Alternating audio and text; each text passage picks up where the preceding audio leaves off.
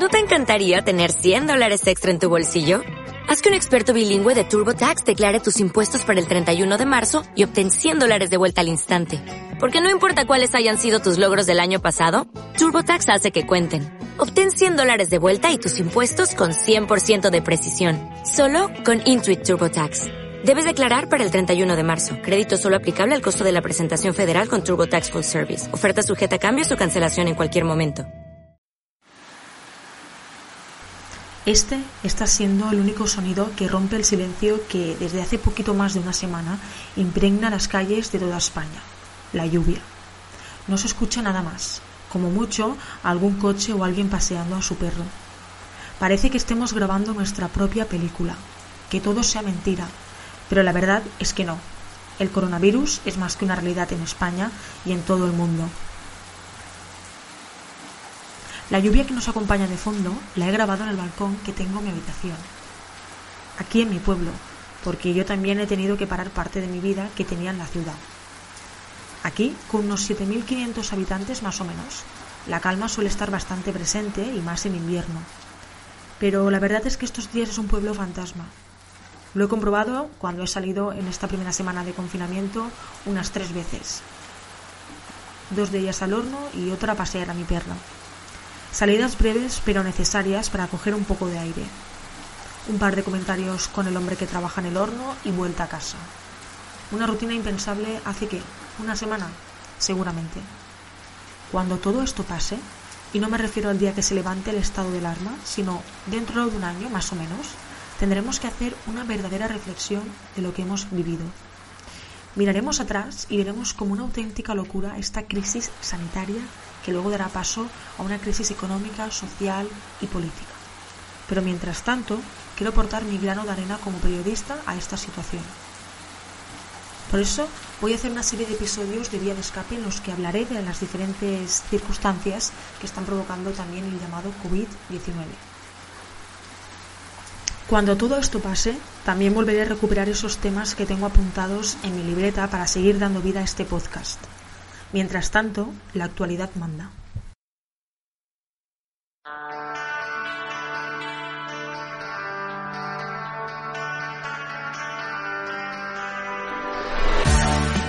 Estás escuchando Vía de Escape, el podcast producido y presentado por Nuria Garrido.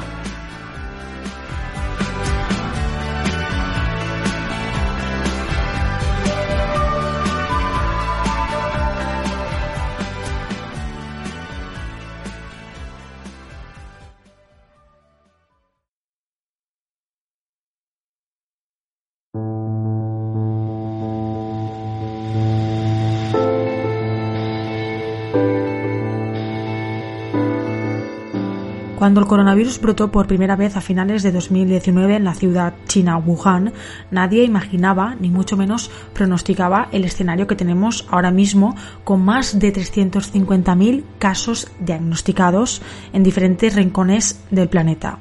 Ahora mismo son pocos los países que se salvan de este nuevo virus. El continente menos afectado es África. El resto están prácticamente ya invadidos por el COVID-19. En este episodio me voy a centrar en Europa, donde todos los países tienen a personas contagiadas. Tenemos mucha información de todo lo que está ocurriendo aquí en España. Pero, ¿cómo lo están viviendo los españoles afincados en otros países europeos, sumergidos también en esta crisis sanitaria? ¿De qué países hablaré? Hablaremos de Reino Unido con... Eh, mi nombre es María Gilledo y actualmente estoy viviendo en Oxford, bueno, concretamente en un pueblo muy pequeño que está como unos 20 minutos de lo que es el centro de Oxford. Y nada, llevo aquí eh, desde septiembre, o sea, son unos seis meses. Y básicamente estoy aquí trabajando como PER, es decir, eh, estoy a cargo de dos niños pequeños por supuesto de Italia, el más afectado de Europa. Hola, buenas.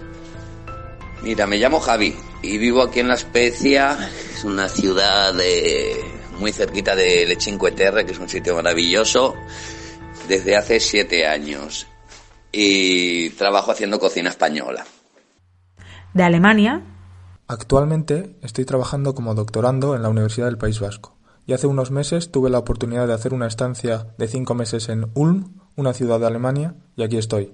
Me vine a mediados de enero de este mismo año y mi intención era y sigue siendo eh, volver a mediados de junio. Y también pondremos la mirada en dos países nórdicos, Dinamarca. Hola, me llamo Andrea, tengo 25 años y ahora mismo estoy en Copenhague realizando el Erasmus Prácticas. Y Noruega. Hola, me llamo Mireia Escalera, soy de Valencia y soy enfermera y actualmente vivo en Lillehammer, en Noruega, desde hace unos tres años. Bajo la mirada de estas seis personas españolas que acabamos de escuchar, vamos a conocer en qué punto se encuentran estos cinco países europeos y de qué manera están gestionando sus respectivos gobiernos esta situación crítica. El pasado 11 de marzo, la Organización Mundial de la Salud declaró el brote del coronavirus como pandemia global. Esta emergencia supuso un giro de 180 grados en nuestras vidas. Los planes que teníamos en nuestras agendas han quedado caducados y en este caso, para las personas que viven fuera de España, supone quedarse sin poder ver a sus familiares, puesto que en marzo y abril hay periodos festivos en España, como son las fallas y la Semana Santa, las cuales fueron canceladas. Y nada, aquí la estamos viviendo también bastante duro. En lo que se refiere al tema de los vuelos, tenía una, una ligera ilusión de, de poder ir para fallas pero como aquí el decreto salió, pienso que el, 2 de marzo, una cosa así, la verdad es que perdí las ilusiones rápido. Tenía pensado volver a España, de hecho tenía los vuelos reservados del 1 de abril al 12 de abril para pasar unos días con mi familia. El caso es que, bueno, pasó lo que pasó, se declaró el estado de alarma y mm, a mí me cancelaron los vuelos. No tenía pensado volver permanentemente a España antes de que se decretase el estado de, alarma. Lo que sí que mi pareja y yo, que también es enfermero, teníamos eh, planeados algunos viajes de visita a la familia y a los amigos. Y en su caso sí que tenía que volver en marzo y ha tenido que cancelar el, viaje, pero en nuestro caso no hemos perdido dinero porque es la empresa quien se encarga de, tres vuelos al año a casa. Yo no tenía la intención de volver a España pero mi familia sí que tenía la intención de venir a visitarme en Semana Santa. Pero con todo el lío que se ha montado, pues parece ser que eso no va a poder ser y que me voy a tener que esperar un poco más a verles. Eh, puede que hasta junio que vuelva yo a España no les, no les vea. Eh, por suerte para ellos, eh, su intención era venir en coche y no habían reservado ningún hotel, así que no han tenido que cancelar nada y no han, perdido nada de dinero ni, ni nada en ese aspecto. Ahora vamos a analizar la situación de menos a más, es decir, hablaremos primero de los países con menos contagios y en definitiva con una situación menos crítica. Empezamos por el norte de Europa, Dinamarca y Noruega. Los países nórdicos tienen muchos aspectos en común. Son países con altos niveles de vida y a su vez con fuertes estados del bienestar. No obstante, en este caso, como nos encontramos en una situación nunca antes vivida, cada país lo está gestionando a su manera. Noruega tiene ya más de 2.500 casos diagnosticados y 10 muertos. Dinamarca, por su parte, tiene menos casos diagnosticados pero más muertos. Para ser exacta, tiene más de 1.400 y 24 muertos. El gobierno danés decretó el confinamiento el pasado 13 de marzo, el mismo día que el gobierno español lo anunció. Pero la reacción danesa poco tiene que ver con la española, por ejemplo, en cuanto a la hora de comprar compulsivamente en los supermercados. Nuestra entrevistada, Andrea, nos cuenta un poco el ambiente que se está viviendo ahora mismo allí. La situación en la ciudad se está llevando con bastante tranquilidad, pero claro, siendo de España y sabiendo por lo que está pasando el país ahora mismo, podría decir que las cosas por aquí están incluso mm, demasiado calmadas. Dinamarca lleva como una semana de cuarentena oficial, pero las medidas empezaron a tomar hace un par, al llegar a los cerca de 700 infectados que claro, pueden parecer pocos, pero siendo un país con poco más de 5 millones y medio de personas, la proporción de infecciones superaba la española.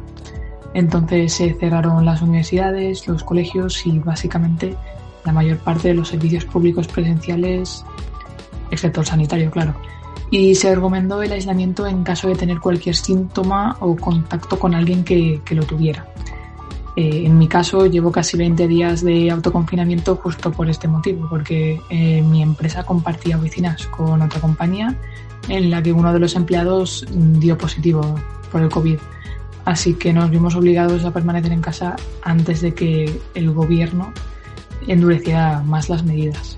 Sí que es verdad que cuando se supo que la primera ministra iba a dar una rueda de prensa para anunciar las nuevas medidas, sí que hubo un poco de pánico porque se, empezó a rumorear sobre la posibilidad de entrar en un nuevo momento, ¿no?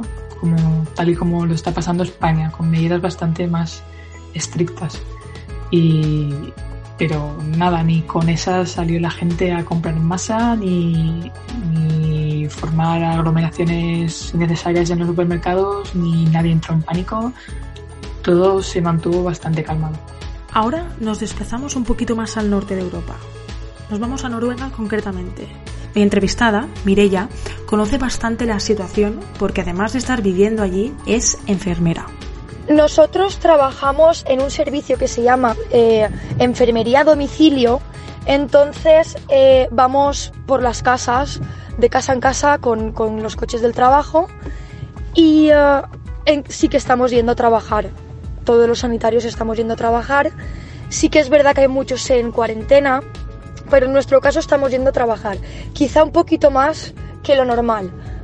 En Oslo, en la capital, eh, hay más casos, se está desbordando un poco más, pero aquí en mi ciudad, que está a unas dos horas de Oslo, de momento eh, está todo estabilizado. No hay muchos casos, hay 18 casos solo, de los cuales en el hospital creo que hay 8, los otros 10 restantes están en casa. Cuando te encuentras en una crisis sanitaria, aunque la que estamos viviendo es inédita, cuando estás viviendo fuera de España, lo primero que piensas es si el sistema de salud del país en el que vives es igual que el de España. Vamos a hablar de los sistemas de salud de Noruega y de Dinamarca. La verdad es que tienen un funcionamiento similar al de España. Es decir, la salud pública es el principal pilar, pero también existen, por ejemplo, clínicas privadas. Ambos sistemas, si miramos la prensa, han sido calificados como los mejores del mundo. Por ejemplo, en el caso de Dinamarca, se considera que es uno de los mejores del mundo porque tienen una muy buena financiación. Es decir, un 8% del PIB es dedicado al presupuesto de sanidad a través de un impuesto especial. La cobertura es universal y no existe el copago. Pero ¿qué pasa si eres español y estás viviendo en Noruega o en Dinamarca? Evidentemente con la tarjeta sanitaria europea te pueden atender. Y ahora que estamos hablando del sistema sanitario de Noruega, os quiero contar mi caso porque se da la casualidad de que yo también estuve viviendo en Noruega cuando hice mi Erasmus hace ahora unos cuatro años y se da la casualidad de que tuve una pequeña experiencia con la sanidad noruega, muy pequeña, pero que quizás sirva de ejemplo del tema que estamos tratando. Hubo un mes en el que enfermé, tenía la garganta muy mal estuve con muchísima fiebre y tuve que ir al hospital. Fui a urgencias y con la tarjeta sanitaria, como he comentado antes, me atendieron. Me hicieron unas pequeñas pruebas mm. muy simples para ver si tenía la garganta eh, con una infección muy alta, etcétera, etcétera. Entonces, cuando salí, salí a recepción, me dijeron que tenía que pagar como unos 50 euros. En Noruega sí que hay como un mínimo en la sanidad que tienes que pagar, pero una vez superas ese, ese mínimo ya no tienes que pagar nada más. Y por tanto, si me hubieran tenido que ingresar en el hospital o hacer otras cosas, ya no habría tenido que pagar nada. Tras pagar esos 50 euros me informé un poco y descubrí que la Unión Europea te puede devolver eh, ese dinero cuando tú regresas a tu país y haces un proceso burocrático. Como yo no inicié esos trámites, al final los 50 euros ya no lo recuperé, pero es un detalle importante que al final también eh, interesa saber. Vamos a escuchar ahora las experiencias de nuestras entrevistadas, la de Andrea de Dinamarca y la de Mireia de Noruega respectivamente. No puedo hablar demasiado del sistema sanitario danés porque tampoco he tenido que pasar por ningún hospital o ningún ambulatorio. Pero con la gente con la que he podido hablar confían al 100%. Y al igual que en muchos países aquí en Dinamarca, solo se realizan test a la gente que, tiene síntomas bastante graves. Así que tampoco sabemos con exactitud el número de número real de infectados. Pero bueno, de momento los servicios no están colapsados pero por supuesto sí que existe el miedo de que eso ocurra. Mm, de todas formas, si a mí personalmente me pasara cualquier cosa, eh, también simplemente con la tarjeta sanitaria puedo acceder a todos los servicios, tengo cobertura total. Así que eh, en ese sentido me, siento totalmente segura. Aquí no falta personal de momento, aunque sí que es verdad que hay muchos trabajadores que están en cuarentena. Eh, los noruegos mm, es gente un poco más acomodada, que está acostumbrada a tener más ayuda. Entonces, yo creo que si se complica la cosa aquí, aunque sea un país rico, aunque haya bastantes trabajadores, yo creo que realmente su el sistema que tienen montado y la forma que tienen de ver las cosas, yo creo que realmente no están tan preparados para afrontar esto. Yo creo que el mejor sistema sanitario sería un balance entre el noruego y el español, ni tanto ni tampoco, porque en España muchas veces faltan recursos y quizá a mi parecer aquí haya demasiados. Se ayuda demasiado a la gente y eso en cierta manera hace que la gente pierda un poco la autonomía.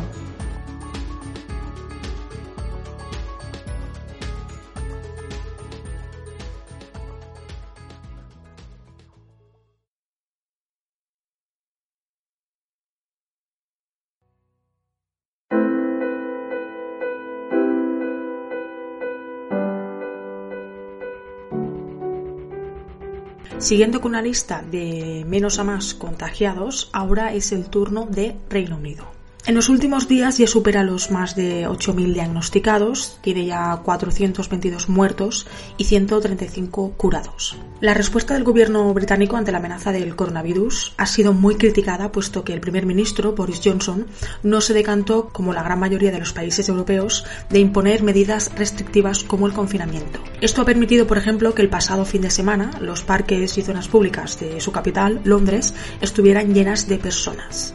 Ante la creciente cifra de infectados y las advertencias de la comunidad científica, finalmente Johnson aprobó este lunes 23 de marzo el confinamiento. From this evening, I must give the British people a very simple instruction. You must stay at home.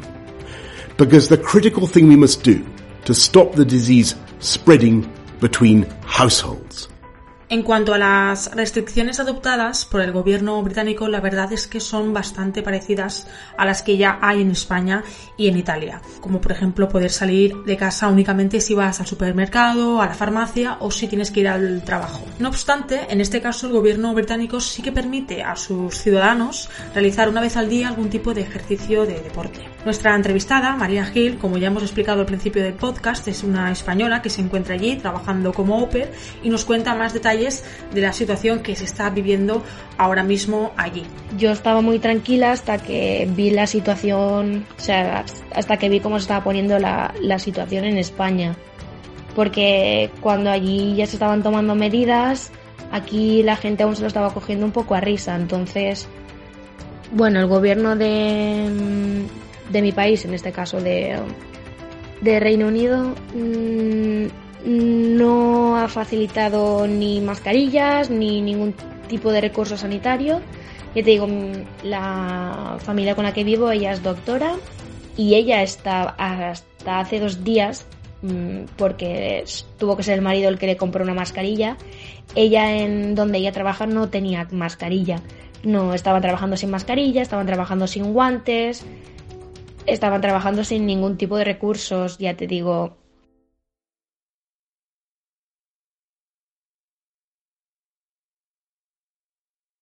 Vamos con Alemania, cuyos datos son muy sorprendentes. El número de personas diagnosticadas supera los 30.000, sin embargo, el número de muertos es mucho más bajo que cuando Italia, por ejemplo, se encontraba en esta cifra. En Alemania no han llegado a los 200 muertos, son ahora mismo unos 159 y el número de recuperados son 3.290. El porqué de esta situación todavía se desconoce, aunque desde algunos medios de comunicación se apunta a que quizás la gran capacidad que tiene este país ahora mismo de hacer test y de, por tanto, diagnosticar casos puede estar permitiendo que la mortalidad sea baja.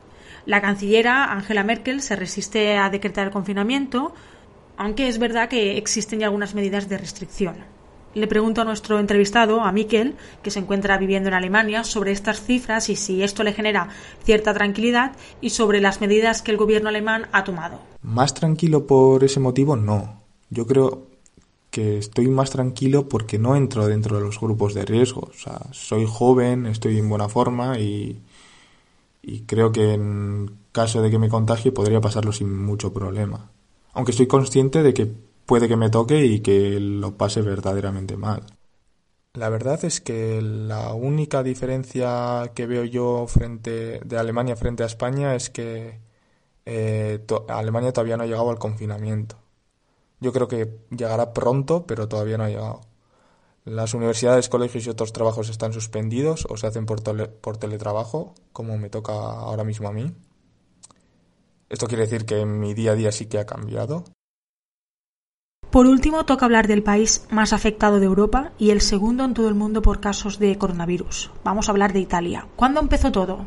Pues bien, el 21 de febrero se detectó al paciente 1 oficial en Milán, un hombre de 38 años, deportista y sin ninguna conexión con China. El problema fue que el paciente cero nunca se encontró y esto provocó que el virus se expandiera con más facilidad. Italia, al igual que ocurrido estos días en España, ya ha superado a China en cuanto al número de muertos por coronavirus. Las cifras que tiene Italia ahora mismo es que ya superan a los más de 70.000 casos diagnosticados y más de 7.000 muertes. Y en cuanto a la cifra de personas recuperadas, está superada las 9.000. Las medidas impuestas por Italia son bastante restrictivas y duras. Porque aquí verdaderamente han puesto en el Código Penal eh, que si tú sales a la calle si no tienes una, una, buena excusa como, bueno, la única, que sería ir a, comprar al supermercado, farmacia eh, y banco. Así que te ponen una, una multita bastante gorda y luego tienes un proceso penal. Así que la gente aquí está un poquito aterrorizada y no sale, no sale a la calle ni Dios. Y nada, aquí en La Especia, la ciudad que yo estoy, eh, pienso que hay cerca de 600 contagiados, veintitantos muertos y nada, hay un clima un poquito de, de pánico, la verdad. Yo al vivir aquí tengo mi seguro médico y así que por ahora no lo he necesitado, pero la verdad es que está todo bastante colapsado eh, y los hospitales, ya te digo, están pidiendo por favor de, de no salir a casa porque aquí la gente con, con un constipado enseguida entra en pánico y van a los hospitales y aquí no dan, no dan abasto. Pero bueno, tengo que decir a favor que, que los italianos están bastante concienciados y están respetando mucho eh, el toque de queda, digamos. Y... Sobre si el gobierno italiano ha estado actuando de manera correcta o no ante esta crisis sanitaria, Javi lo tiene bastante claro. Y nada, en el tema de ayudas eh, del gobierno, verdaderamente el gobierno aquí no ha repartido nada. Los únicos que se están encargando han sido una delegación china que han venido aquí, también han enviado muchísimo material médico eh, y un poquito la Cruz Roja. Pero el gobierno no ha facilitado las mascarillas, de hecho ha, faltado muchos, muchas, muchas mascarillas y muchos desinfectantes. Ejemplo, como experiencia te puedo contar que eh, aquí llegó mucho antes el coronavirus y la gente estaba un poquito rabiosa con los españoles por ejemplo, el día que jugaron el, Valencia-Atalanta, que eh, la gente estaba... Javi se está refiriendo al partido de fútbol que se jugó el pasado 19 de febrero en el estadio de San Siro de Milán entre el Valencia Club de Fútbol y el Atalanta. A ese evento deportivo se desplazaron unos 4.000 aficionados españoles y provocó que llegara el paciente cero a España, concretamente a la comunidad eh, valenciana. Cuestión de caracteres. Eh, aquí también yo creo que hasta que no nos pilló el toro no no hacíamos caso de China, ha sucedido un poquito lo, lo mismo con, con España, hasta que no te pilla. Hey, ¿qué tal? ¿Te está gustando el episodio que estás escuchando? Quería aprovechar esta breve pausa para recordaros que estoy en las plataformas de Evox y Spotify y que allí podréis encontrar el podcast. Y que también podéis seguirme tanto en Instagram como en Twitter buscándome arroba nurgago. Así que nada, si te gusta Vía de Escape, compártela en tus redes sociales y así podré llegar a más gente.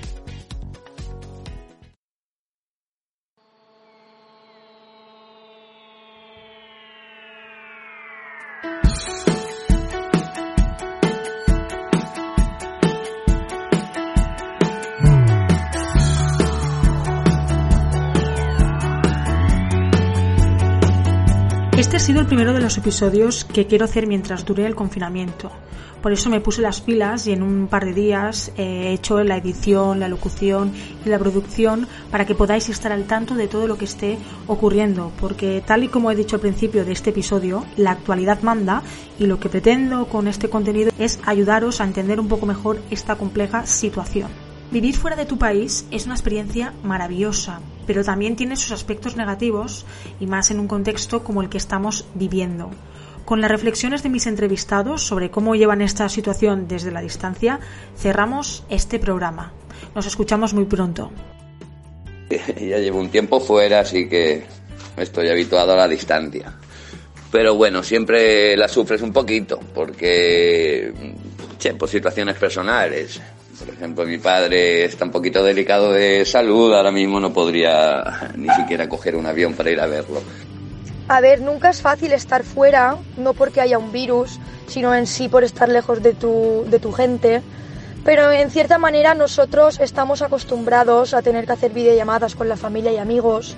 Sí que es verdad que ahora quizás, eh, pues, sobre todo por parte de los familiares, tengan un poquito más de preocupación, nos dicen más que nos cuidemos, nos preguntan mucho si tenemos tos. Y nosotros a ello pues también pues les damos recomendaciones y demás y novedades que van saliendo, pero en realidad sigue más o menos todo igual. Aún así, yo prefiero estar aquí que en España porque al menos se me permite salir a dar una vuelta, a hacer deporte o, o ese tipo de cosas.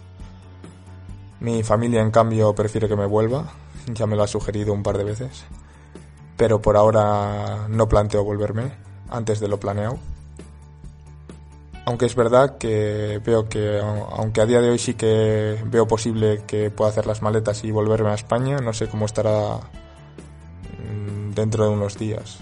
Y eso es verdad que me asusta un poco.